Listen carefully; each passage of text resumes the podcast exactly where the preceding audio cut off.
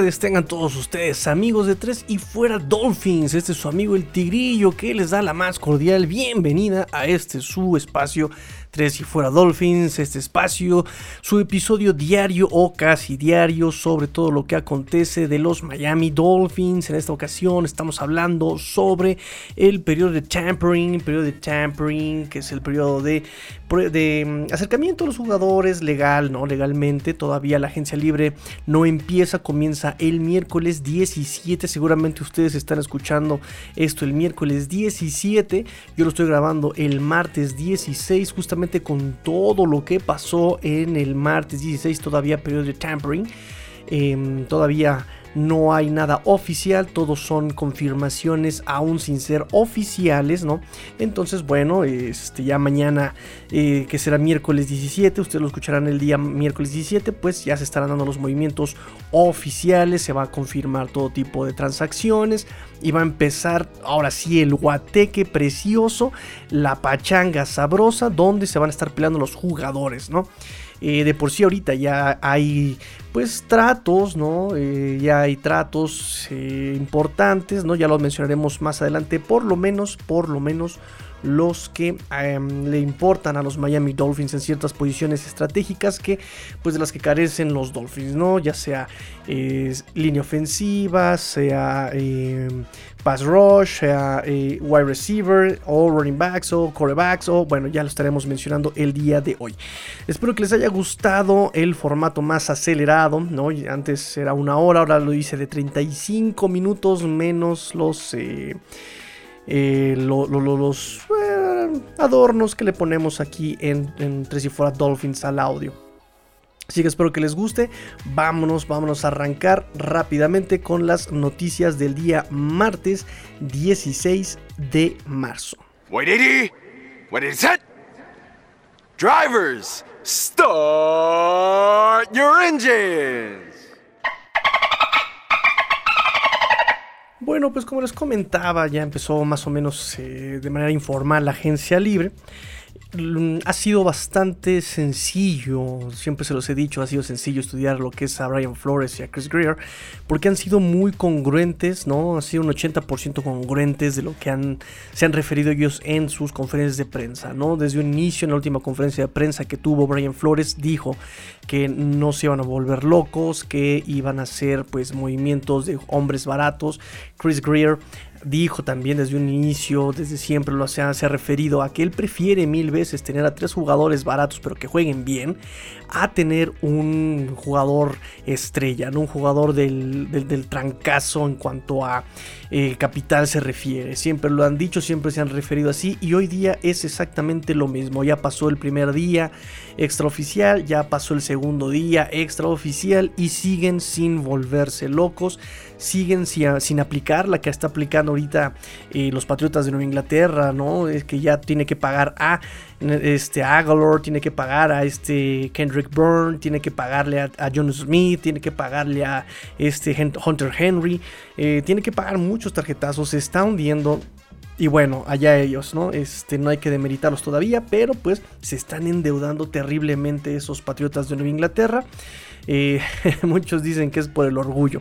Como sea, los delfines no se han vuelto locos, no han caído en pánico, aún tienen muchas... Em, muchas necesidades que cubrir, ¿no? Tienen que cubrir la necesidad de pass rush, tienen que cubrir la necesidad de wide receiver, tienen que cubrir muchas necesidades, tienen poco dinero, hay poco dinero, recuerden el corte salarial que hubo en el cap space este año por motivos de COVID, eh, pero aún así no se han visto desesperados, han sido pacientes, ¿no? Em, no le han sobrepagado a nadie eh, y cumplen pues su promesa, discretos, gente barata, con calidad, con cualidades extra cancha y además es gente que pues encaja perfectamente en la filosofía de Brian Flores, ¿no? Eh, no es tanto como Isaiah Wilson que sí nos sorprendió bastante, ¿no?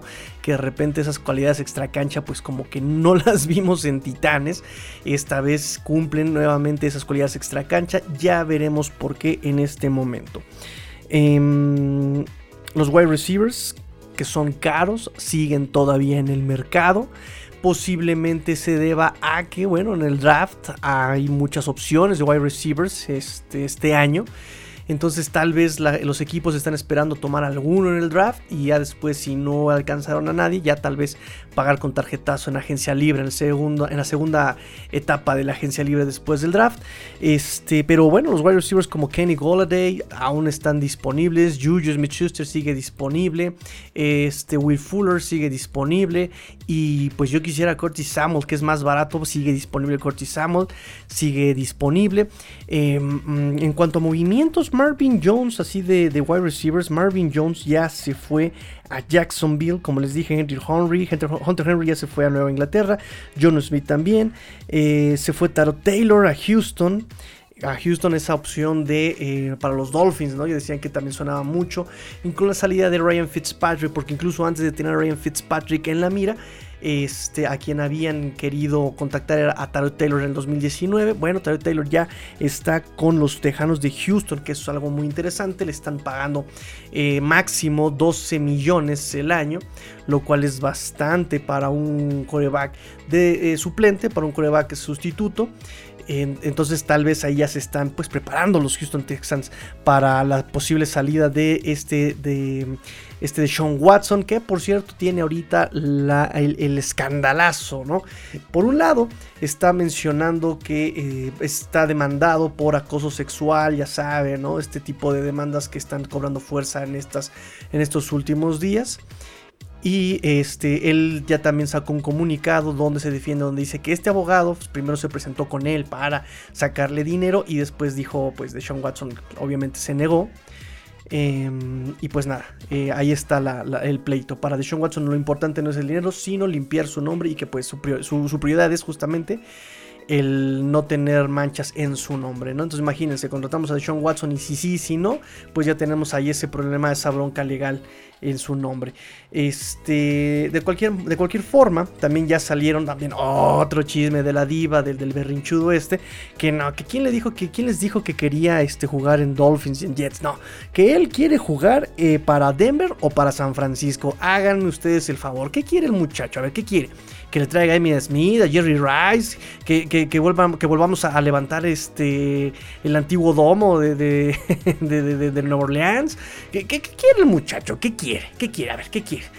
O sea, este hombre con nada se le da gusto y pues bueno, todo indica que no lo vamos a tener en Miami. Se lo dijimos, los dijimos desde hace tres meses, se los dijimos, se los confirmamos desde hace tres meses, no nos hicieron caso, pero bueno, Síganme para más consejos, amigos de Tres y Fuera Dolphins. Entre otras cosas, vamos a ver qué otros. Em, ¿Qué otros posibles chismes hay para los Dolphins? Em, se fue Deming Williams de Kansas City, un antiguo conocido running back, antiguo conocido de los Dolphins, ya no pertenece a los Kansas City Chiefs. Em, más adelante voy a comentar sobre Rodney, sobre Rodney Hudson.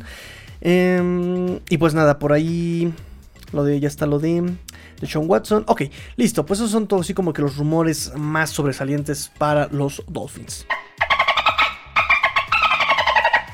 Y en otras noticias, y en otras noticias vamos a platicar un poco sobre los movimientos tempraneros en los Dolphins. Está el movimiento para empezar los Dolphins acaban de darle también en la mañana de este 16 eh, de marzo el tender de Restricted Free Agent a Adam Pankey, este offensive line, este liniero ofensivo según este Josh Tolentino de este, The Athletic. Nos dice que pues ya le dieron el tender un año más, un año más para este offensive line en los Miami Dolphins. Ha pasado cuatro años en la NFL, 28 snaps ofensivos en el 2020 él se usaba mucho también como ese sexto hombre en situación de carrera de corto yardaje o de protección de pases, ese sexto hombre que llegaban a poner los Dolphins en la línea. Bueno, pues era este Adam Pankey. Em, dice Joshua Lentino que es un buen complemento, es un buen reemplazo, un buen suplente, un buen backup. Em, varias veces lo vimos en 2020 en esta situación de corto yardaje. Regresa un año con el tender posiblemente el más bajo según reglas de la NFL, que sería como por aproximadamente si mis cálculos no me fallan, eh, no se la crea, no se crea, no se crea, como si de veras tuviera acá la calculadora de contador. Este, pero según reglas NFL, según Josh Tolentino, 2.183 millones de dólares este año con este tender a Adam Pankey. Eh, dice que, eh, bueno, porque entra muy bien, en las características que busca este Brian Flores. Oficialmente oficial, nos dice Vince Beagle que ya ahora sí eh, el equipo de los Dolphins puede confirmar, confirma, reteconfirma la firma de Vince Beagle por un año. Eh, Joe Shat nos dice que va muy bien con su rehabilitación. Recuerden que se tronó el ligamento anterior cruzado. ¿Qué digo? Se tronó el tendón de Aquiles en el 2019, agosto, 2019, agosto 2020. Se tronó el tendón de Aquiles, eh, lo cual pues ya no em, pudo jugar en la temporada 2020 ya está bien, dice que va muy bien en su rehabilitación, que muy probablemente esté listo para los Training Camp Vince Beagle, pues ya por fin se firma este eh, un año más para Vince Beagle en los Dolphins. Em, muchos preguntaban por su salario, le van a pagar como salario de veterano, no va a llegar al millón 920 mil dólares este año, más, más unos 137 mil de incentivos, un año, un, mil, mil este, un millón más o menos este año. Y bueno, eh, realmente el golpe al tope salarial pues es muy poco, 850 mil dólares el, el, tope salarial, lo que va a ser afectado por Vince Beagle, ahora sí ya es oficial, tenemos a Vince Beagle para un año. Le van a enseñar a fortalecer ese tendón y a usar bien el Twitter y no andar ahí de, este, de grillero apoyando la, llegada de, Sean Watson. Mike G, Mike G, Mike le dejó un mensaje de aliento a Ryan Fitzpatrick en su cuenta personal de Instagram. Mike Gesicki le dice, Washington está teniendo o va a tener uno de los mejores en el negocio. Gracias por creer en mí cuando no mucha gente creyó. Eh, hacia el equipo número 9, LOL. Eso le dice Mike Gesicki a Ryan Fitzpatrick en modo de despedida a Ryan Fitzpatrick. Adiós Ryan Fitzpatrick y Mike Gesicki. Siempre me ha caído muy bien este muchacho. Es medio teto, pero me encanta. Es, es muy buen jugador, es muy disciplinado, le echa muchas ganitas. Y bueno, ahí está, despidiéndose de Ryan Fitzpatrick.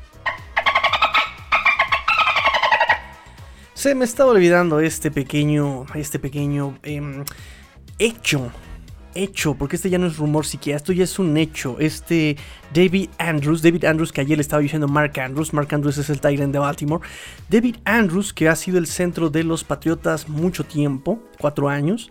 Recuerden que él se perdió el 2019 por unos coágulos en sus pulmones, algo que lo dejó fuera del, del emparrillado, que fue cuando entró Ted Carras a eh, suplirlo, a ser el, centro titular, ¿no? Después ya 2020 fue Ted Carras nuestro centro titular y este David Andrews regresa a los Patriots de Nueva Inglaterra. Bueno, no llegaron a un acuerdo, ya esto sucedió ya en la noche, no llegaron a un acuerdo los Patriotas con David Andrews, lo que significa que ya este 17 de marzo, seguramente este miércoles, mientras ustedes están escuchando este programa, ya es un agente libre, es un agente libre, entonces aquí viene la situación. 28 años, titular en 69 de 72 partidos, líder en el vestidor. Se dice que los Dolphins están buscándolo, se dice que los Dolphins están eh, poniendo ahí, presionando, haciendo ofertas serias con David Andrews. Pero obviamente, como se ha mantenido en esta agencia libre, no lo van a sobrepagar. Van a mantenerse, van a mostrar eh, su auténtico interés por Mac Andrews. ¿Qué digo? Con David Andrews, el centro. Este, pero si es muy caro, lo van a dejar ir. Y van a querer nuevamente eh, pues buscar a Ted Carras, ¿no? Ted Carras eh, van a buscar extender su contrato, ahí reestructurarlo, van a buscar ahí tener centro pues ya probado de alguna manera, ¿no? Eh, aquí va a pasar algo muy curioso, hay algo muy curioso. Si este David Andrews llega de los Patriotas a los Dolphins, entonces es muy probable que Ted Carras regrese a los Patriotas. Eso va a ser súper interesante, va a ser súper interesante estos movimientos intra, intradivisionales, interdivisionales. Pero bueno, aquí lo interesante también es que los Dolphins también se han manifestado que han tenido interés en Ted Carras. Pero dice Ted Carras que no le han dado una oferta realmente seria. No es como que sí me interesas, pero no te digo cuándo ni cuánto. Entonces, bueno, ahí están eh, en cuanto eh, a la posición de centro, que nos interesa muchísimo porque hasta ahorita no tenemos centro y pues lo único que tenemos es a este Michael Dieter, em, tercera ronda del draft 2019. Y hablando de centros ofensivos, también viene la noticia, aquí viene interesante inmediatamente, de que los, los Raiders de Las Vegas cortaron a Rodney Hudson. Rodney Hudson fue cortado. Eh, aquí es algo bien interesante, es muy interesante porque es de estos movimientos bien tramposos, ¿no? Costaba más cortarlo que mantenerlo y ellos deciden cortarlo. ¿Por qué? ¿Qué le vieron de malo a este Rodney Hudson? Ahora, también recuerden que, los Raiders han estado desmantelando su línea ofensiva a diestra y siniestra, tanto que también se hicieron de Rich Incognito, se deshicieron de, bueno, se hicieron de toda su línea ofensiva los Raiders, pero bueno, deshacerse de este centro, que ojo aquí con las estadísticas, tiene eh, Pro Football Focus una calificación de 73.6 y en 3.445 snaps ofensivos solamente ha permitido 3 capturas. De 3.445 snaps ofensivos solamente 3 capturas, una de ellas el año pasado apenas. Entonces es bien interesante este movimiento de las Vegas Raiders.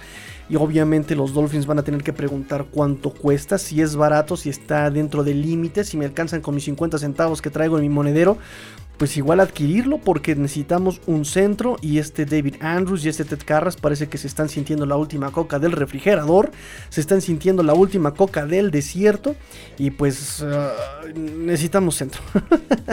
y es bien interesante, es nada más preguntar qué onda con ese con ese jovenzuelo y si está disponible, como dicen por acá los chilangos, apañarlo. Hay que apañárselo. Me pidieron comentarios sobre Bernard Rick McKinney, linebacker de los Houston, que, se, que, que, llegó a los Dolphins en intercambio por Shaq Lawson. Me pidieron ahí comentarios. Ok, aquí les tengo los comentarios sobre este cambio de este linebacker interno. Eh, titular, seguramente será titular en el centro junto con Jerome Baker, ¿no? Como los linebackers internos en esta defensiva 34. Es decir, tres líneas ofensivas, eh, perdón, tres linieros defensivos más cuatro linebackers ¿no? Así han estado jugando los Dolphins eh, comúnmente eh, con Brian Flores. Entonces aquí aplicará seguramente que serán dos internos con Jerome Baker y este eh, Bernard Rick, Bernard Rick McKinney.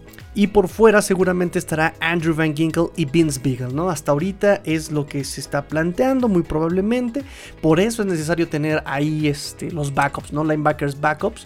Eh, ya se fue Camille Hill, ya se fue, pues seguramente se va a ir Ilano Roberts.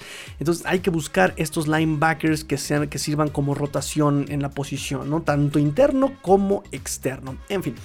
Eh, linebacker número 14 al iniciar el 2020.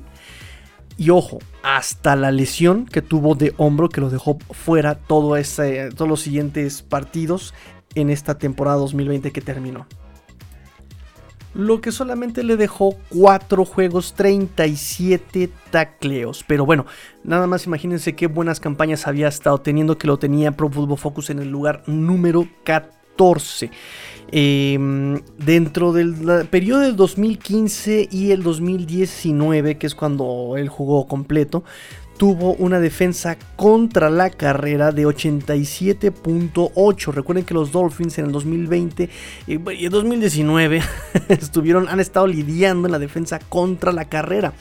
Entonces, eh, seguramente también por eso lo trajeron.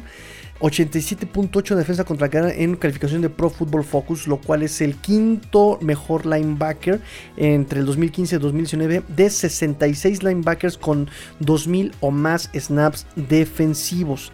Em, dice Pro Football Focus que McKinney pasa por arriba de la línea ofensiva, los atraviesa para convertir el hueco en una masacre, estrangulando las trayectorias de los running backs. Eso nos dice el, titular de Pro Football Focus, lo cual, bueno, coincide con lo que yo les había dicho ayer sobre este jugador, que huele muy bien los huecos y ataca a los corredores justamente antes de que exploten el hueco, dejando pues tacleos para pérdida.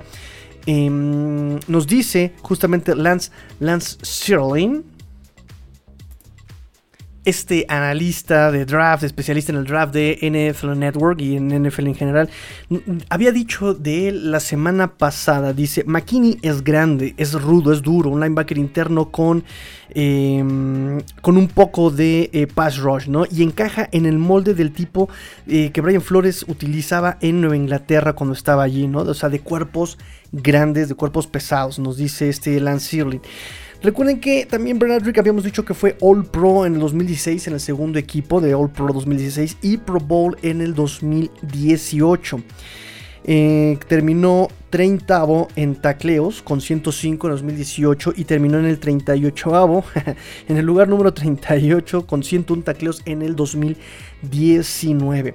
También este Travis Winfield, mi ídolo, idolazo Travis Winfield, un día seré como él, igual de de guapo, feliz y próspero, viviendo en Miami, este, nos dice que em, terminó en el top 10 en presiones al coreback, pero, ojo aquí, en linebackers of ball. ¿no? En dos ocasiones entre el 2016 y el 2019 terminó top 10 en eh, presiones al coreback. En, en, esta categoría de linebackers off-ball. ¿Qué es un linebacker off-ball? No se preocupen, aquí yo les explico. La enciclopedia del tigrillo nos dice el día de hoy. Linebacker off-ball. Linebackers que cubren un área de cobertura de pase y que es contrario al, linebacker pass rusher y al linebacker run stop, es decir, al que persigue al coreback en situaciones de pase y los que detienen la carrera, ¿no? Eh, como les acababa yo de comentar este, de este Bradrick Bernard McKinney o de lo que alguna vez fue, por ejemplo, este Landon Roberts, ¿no? Que no tiene pues cobertura de pase, pero ataca muy bien la carrera y Landon Roberts, eso es un run stop y un poco pass rusher como lo que fue, digamos, Calvin Noy, ¿no? Que desde el extremo se perseguía a, este, a, los corebacks. Entonces, un off-ball es el que se queda flotando, digámoslo. Se queda flotando en, su, en su zona. Eh, de hecho, eh, se le considera que siempre es eh, normalmente el más pequeño y el más rápido en una defensiva 34. Entonces recuerden que son dos centrales. De estos dos centrales sería el más pequeño y el más ágil. si se juega una 43, donde solamente es un, son cuatro linieros y tres linebackers, sería el linebacker interno, el, del centro. sería un poco tipo Luke Quickly, Ryan Shazier, Devin Bush, Ray Lewis. ¿no? Este, este linebacker central sería, por ejemplo, un off que, se queda flotando y eh, se va a la cobertura de pase. Y obviamente, pues de ahí tiene que reaccionar a carrera, ¿no? Eso es un linebacker off-ball. Dice Travis Winfield, que terminó en top 10 en presiones del quarterback en dos ocasiones entre el 2016 y 2019. Este eh, Bernard Rick McKinney. Em, justamente como este tipo de, de, linebackers, al momento de que lo alinean, ¿no? Para hacer este, este rush lo puede hacer en distintos gaps. ¿Qué son los gaps? Recuerden que los gaps son los huecos hacia la defensiva en la línea ofensiva. ¿no? Si el corredor eh, pasa a través de los huecos a la ofensiva, por ejemplo, si es el de la nalga del centro, es el hueco 0.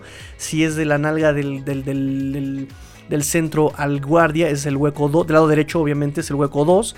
Entre el guardia y el tackle es el hueco 3. Entre el tackle y el tackle es el hueco 5. Y así se van numerando los, los, los huecos. Del lado derecho son los números pares, del lado izquierdo son los números nones. Bueno, al, a la inversa, a la inversa son los gaps. Entonces, así este, este, este Bernard McKinney Bernard Drake McKinney logra posicionarse en distintos gaps justamente por esta habilidad que tiene. Es efectivo justamente por esta movilidad, es muy efectivo haciendo stunts, que son estos movimientos como de engaño, estos movimientos que hacen los linebackers.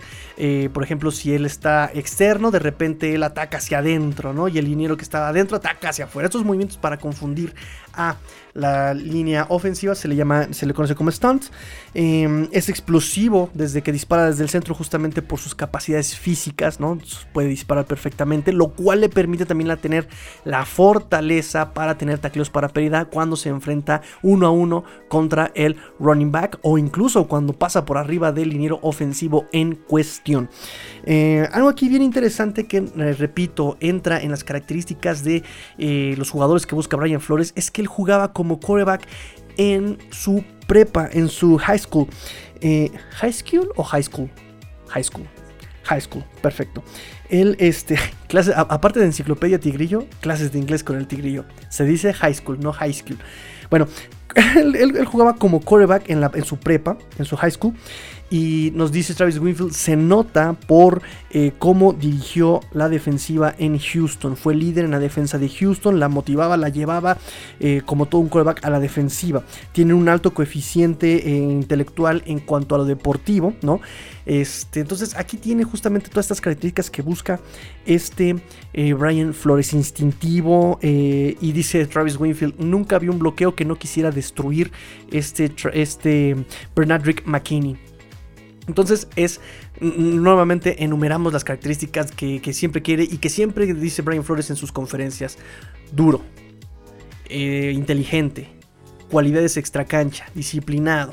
¿no? Entonces él cumple con todas estas características y por eso, bueno, lo traen. Y ojo aquí, también es líder.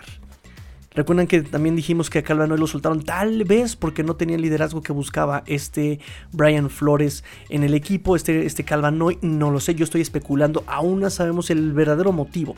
Eh, que seguramente es un 80%, 90% que no tenían dinero, pero bueno, también ahí está otro motivante, ¿no? Y otro motivante por el cual haber traído a este eh, Bernard McKinney a los Miami Dolphins, y eso por la parte buena.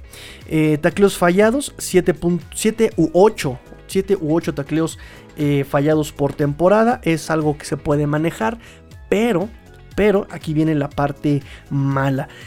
En la temporada 2020 falló 7 tacleos, pero ustedes dirán, pero pues ese es el promedio que él ha tenido. No, pero lo hizo en 4 juegos. Uy, 7 tacleos fallidos en 4 juegos 2020 no es una buena estadística. Otra cosa que aquí nos brinca muchísimo de, de Bernard McKinney es que ha permitido en toda su carrera, ha permitido 156 pases completados de 195 eh, intentos que fueron a su zona, lo cual nos da, si no me fallan las matemáticas, de 1532 yardas ¿no? de, que permitió. 9.8 yardas promedio por recepción. Permitió 1532 yardas en 156 recepciones de 195 eh, pases completados, de 195 pases que intentaron a su zona, 9.8 yardas por recepción. El 80% de los pases lanzados a él son completos y no solamente eso, por el promedio, casi siempre que le completan el pase es de primer down. Eso no es una buena estadística. En el 2019, 34 pases de 39 intentos a su zona, 317 yardas, 9.3 promedio. Y en el 2020, 5 pases completados de 9 a su zona para 53 yardas. Ese es el problema que tiene Bernardrick McKinney. Es una bestia contra la carrera, eh, puede presionar al coreback, pero le completan todo, básicamente. Y cada que le completan es primero y 10. Eso no nos gusta. Tal vez se vaya a recargar mucho en los safeties Brian Flores como lo hizo también la temporada pasada porque los backers en ese aspecto también fueron lentos la temporada pasada. Recuerden que tenía que bajar el safety hacer el tacleo ahí en la zona de backers.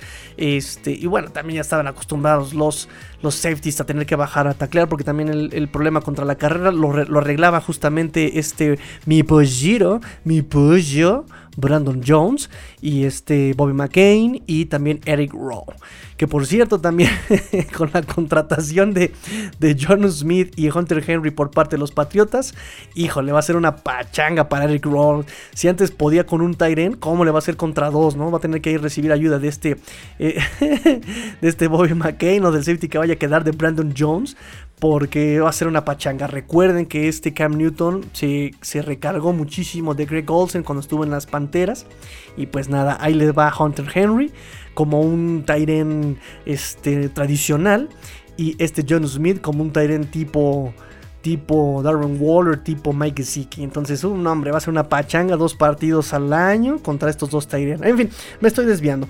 Estos son los comentarios sobre este Bernard Rick McKinney. Y ya por último, el rumor de que los Dolphins están tratando de em, reestructurar su contrato porque dijeron, ay, creo que sí te pagamos un poquito más de lo que tenemos. Entonces, ¿qué te parece si me haces una rebajita, 20% de descuento, meses sin intereses? No, no me aceptas, no, no, no me aceptas mi Mastercard, mi, mi, American Express. Entonces, ahí andan viendo cómo arreglar ese, ese, ese tipo ese problema de, de, dinero, ¿no? En el 2021 va a recibir 7.75 millones En el 2022 9.5 y en el 2023 10.25 millones. Pero ojo aquí, ojo aquí, porque nada de este dinero está garantizado, entonces lo van a poder cortar sin mayor miramiento cuando se les pegue la gana a estos Dolphins. El tema aquí es que no hay presupuesto, está el cap space muy limitado y pues em, hay que ver cómo lo, cómo lo resuelven los Dolphins. Pero bueno, eso es lo que tengo que decir sobre Bernardrick McKinney. Vámonos ahora sí a los últimos comentarios. Pues estábamos muy seriecitos en agencia libre, nos movían con una varita para ver si los Dolphins se movían en agencia libre y, ah, y llegó el movimiento. Y un movimiento de running back. Malcolm Brown. Malcolm Brown, ex eh, carnero de Los Ángeles, ex LA Ram, ¿no? Llega a los Miami Dolphins. Por un año eh, se dice que tal vez el contrato sea por 2 millones de dólares el, año. Eh, obviamente tiene que ser un contrato amigable porque recuerden el, tema del salario. Eh, ¿Qué opino de Malcolm Brown? Lo hemos visto jugar en Rams. de hecho, estuvo 6 años con, con, el equipo de los Rams. en el 2020 tuvo 101 acarreos para 419 yardas un promedio de 4.1 yardas promedio, que es un muy buen promedio. Y en cuanto a ataque aéreo, 23 recepciones para 162 yardas. Em, el problema aquí que le vemos a este Malcolm Brown es que en estos 6 años siempre ha sido un corredor de reemplazo, un corredor sustituto, un corredor suplente. Ese es el problema que le vemos a este Malcolm Brown. Solamente en 6 años tuvo dos juegos como titular. Eh, hay muchas, muchas, muchas acepciones en esta contratación, ¿no? Es un corredor de poder que es como lo hemos platicado en muchas ocasiones, ¿no? Que tal vez Miami necesitaba este corredor de poder que pudiera eh, correr entre tackles. Recuerden que este Sofon Ahmed, este Miles Gaskin, incluso Matt Breida se desempeñaban mucho mejor por fuera de los tackles y eh, eh, se explotaban mucho mejor por fuera de los tackles. Necesitábamos un corredor por dentro de los tackles. Viene este Malcolm Brown a cumplir tal vez ese, ese rol en la ofensiva de los Dolphins que Jordan Howard por una, por otra situación no pudo hacer en su año con los Dolphins, en bueno, su medio año con los Dolphins más bien. Llega Malcolm Brown y dice, aquí les voy, soy un corredor de poder, un corredor que incluso ha eh, aprendido poco a poco a usar sus manos en cuanto al juego aéreo. Em, entonces, no sé si este sea un segundo plan, más bien un, segundo intento para seguir con el plan de Jordan Howard, ¿no? Este tipo de corredores. Em, es barato, es em, es buen elemento también en el campo. De hecho, se sabe que él también fue como un mentor cuando salió este, ¿cómo se llama el que le dio artritis en, los, Rams? Este, Todd Gurley. Todd Gurley. Este, él se quedó como justamente ese mentor para Cam Makers y para este Darrell Henderson, eh, corredores de los, de los Rams. Y em, digo, desafortunadamente no se puede explotar por la juventud de estos dos corredores, además de que en terceros down siempre utilizaban como protección de pase justamente porque también es inteligente, es, buen protector en momentos de situaciones de pase, es inteligente, lo hace bien, entonces en terceros downs lo metían como corredor solamente para proteger a su quarterback que es Jared Goff, ahora en Detroit. Qué risa me dan los Detroit Lions. Bueno, Jared Goff ahora están en años que digo, lo utilizaban solamente para bloquear en pase a este Malcolm Brown. Entonces, eh, va a entrar en competencia directa con Miles Gaskin, con Sobon Y bueno, también triste historia, pero Patrick Laird y Jordan Scarlett, que son corredores que también están bajo contrato con los Dolphins, pues tal vez los veamos solamente en el Practice Squad. Em, si es que los llegamos a ver en el Practice Squad, ¿verdad? Porque Patrick Laird sería su tercer año y solamente tuvo pues papeles menores en esta ofensiva de los Dolphins. Por muchas ganas que le haya metido, por mucho carisma que tenga, pues solamente ha sido un, un relleno para esta ofensiva. Em, también justamente nos hace pensar que el haber contratado a un running back suplente, un coreback eh, de reemplazo, tal vez, tal vez se preparan los Dolphins para tomar a un running back de alto calibre en el draft, tal vez Najee Harris o estos que se mencionan, ¿no? O, o, o, o, tal vez, es algo que mencionamos en algún momento aquí en Tres y Fuera Dolphins, seguir simplemente la dinámica de corredores que ha tenido Patriotas en los últimos años y que ha tenido este Brian Flores, o lo ha intentado Brian Flores en estos dos últimos dos años, que es solamente tener un comité de corredores. No, no, no, tengo un corredor eh, completamente titular como Derrick Henry, como James Conner, como... Uh, ¿Qué otro corredor solamente corre en un solo equipo? Bueno, como Derrick Henry, por ejemplo, ¿no? Que solamente le dan la pelota a él, sino tener un comité, ¿no? Dependiendo de la situación, meto al corredor correspondiente, ¿no? Lo cual no es bueno porque obviamente así es más fácil escautearte. Que según para eso te traes a gente versátil, pero vimos que en 2020 cada uno tenía como su rol bien específico y así es más fácil escautearlo, ¿no? Entonces tal vez, tal vez, tal vez veamos a un comité de corredores entre Miles Gaskin, Sobon Ahmed y este eh, Malcolm Brown, tal vez. O tal vez encontremos a un running back ni siquiera en primeras rondas. A lo mejor nos vamos por un running back eh, como tipo más Gaskin que encontramos en séptima ronda, ¿no? Y lo pongamos ahí a competir y a que haga sus pininos en los Miami Dolphins en este 2021, ¿no? Eso sería congruente con lo que aprendió Brian Flores en Patriotas y lo que ha venido haciendo en este 2019 y 2020 Brian Flores. Ahí están esas dos teorías, se las dejo, analícenlas, mastíquenlas y todo lo demás me lo cuentan en Tres y Fuera Dolphins, arroba Tres y Fuera Dolphins, arroba Tres y Fuera Dolphins, arroba Tres y Fuera Dolphins. Vámonos ya con el último movimiento de agencia libre de este eh, martes 16 de marzo. Apenas ha pasado un día desde que nos tuvimos que despedir de este Ryan Fitzpatrick. Un día pasado. Y ya tenemos la noticia que tenemos coreback de, de reemplazo para Tua. Es muy pronto para mí.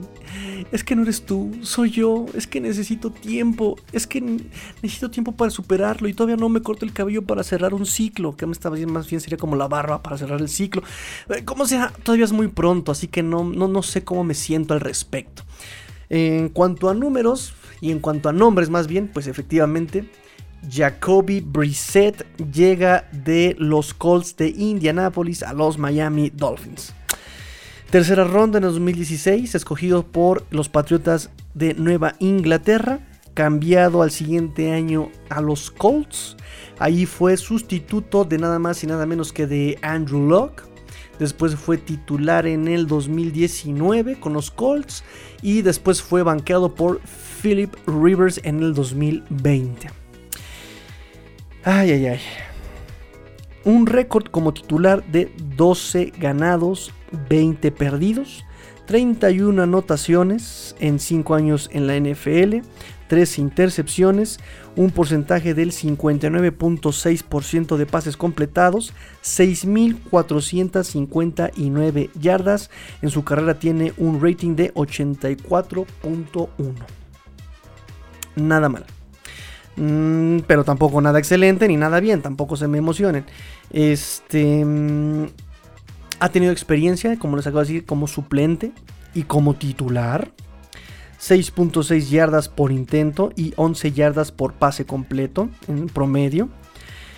Eh, se dice de él que es un muy buen elemento en el vestidor, eh, dijo este Brian Flores en 2019 cuando se enfrentaron a los Colts, que de hecho él no jugó, jugó Brian Hoyer porque él estaba lesionado, este Jacoby Brissett.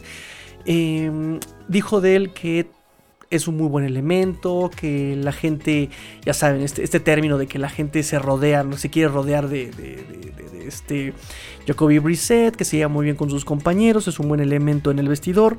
Y además, él es de, mm, de Miami, él es de Miami, él es de West Palm Beach, o sea, es aquí de acá atrás a dos cuadras. Ah, choro, yo estoy aquí en la Ciudad de México. Este, de West Palm Beach. Em, de hecho, jugó en la Palm Beach Dwyer High School, Que también, de hecho, esa prepa está cerca de las instalaciones de entrenamiento de los Dolphins. Este, obviamente ya también conoce a Flores de los Patriotas, ¿no? También ya, ya se conocen de, una u otra manera. Eh, y pues en este 2020 tuvo dos intentos, perdón, dos completos de 8 intentos para 17 yardas, mientras era el suplente de Philip Rivers. 2019, 15 juegos, 18 touchdowns, 6 intercepciones.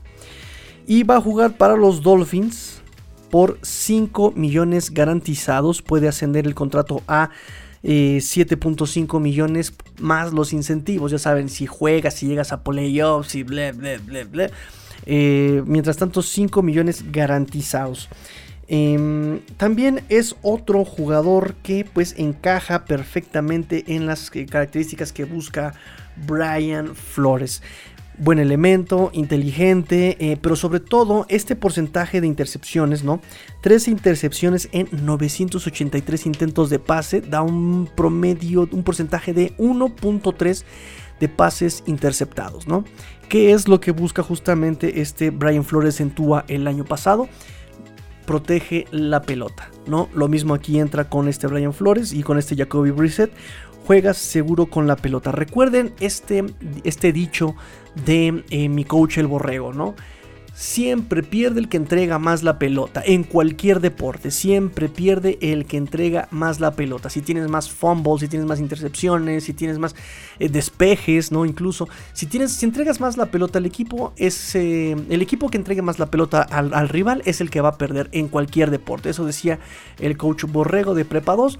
Y lo mismo retoma Brian Flores en conferencias y dice justamente, ¿no? Yo lo que pongo como prioridad es justamente cuidar la pelota, cuidar el fútbol, eh, porque siempre pierde el equipo que pierde más la pelota. Lo mismo pasa aquí y obviamente tal vez sea una de las características, características que trajo a este Jacoby Brissett a los Miami Dolphins de Brian Flores.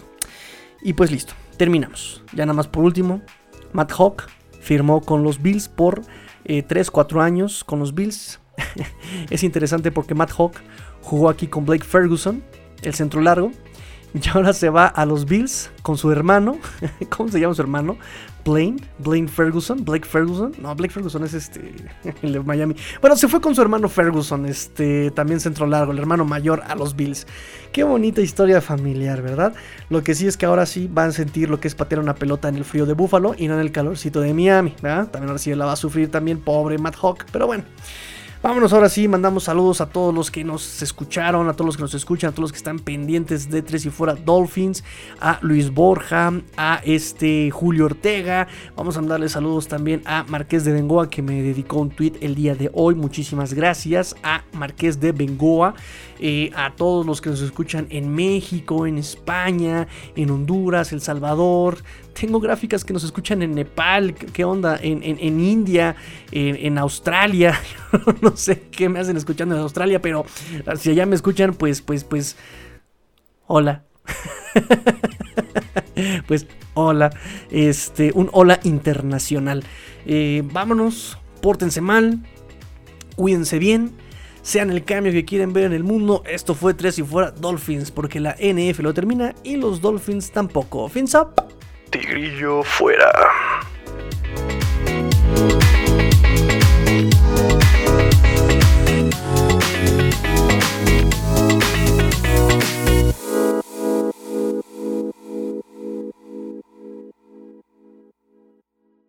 Y Mike Gesicki siempre me ha caído muy bien este muchacho. Es medio teto, pero me encanta. Pues es que ni siquiera ha visto Avengers, no ha visto Harry Potter, no ha visto absolutamente nada. Ni Power Rangers, ni Tortuga Ninjas. No, no, no, nunca vio nada en su infancia. ¿Qué le pasa? Hola, soy Rudy Jacinto, creador de Tres y Fuera. Si te gustó el programa de hoy, suscríbete a este y otros podcasts de la familia Tres y Fuera. Tres y Fuera NFL, Tres y Fuera Fútbol, Tres y Fuera de tu equipo favorito y claro, el canal de Tres y Fuera YouTube con videos todos los días. Porque si tu equipo existe, Tres y Fuera lo cubre.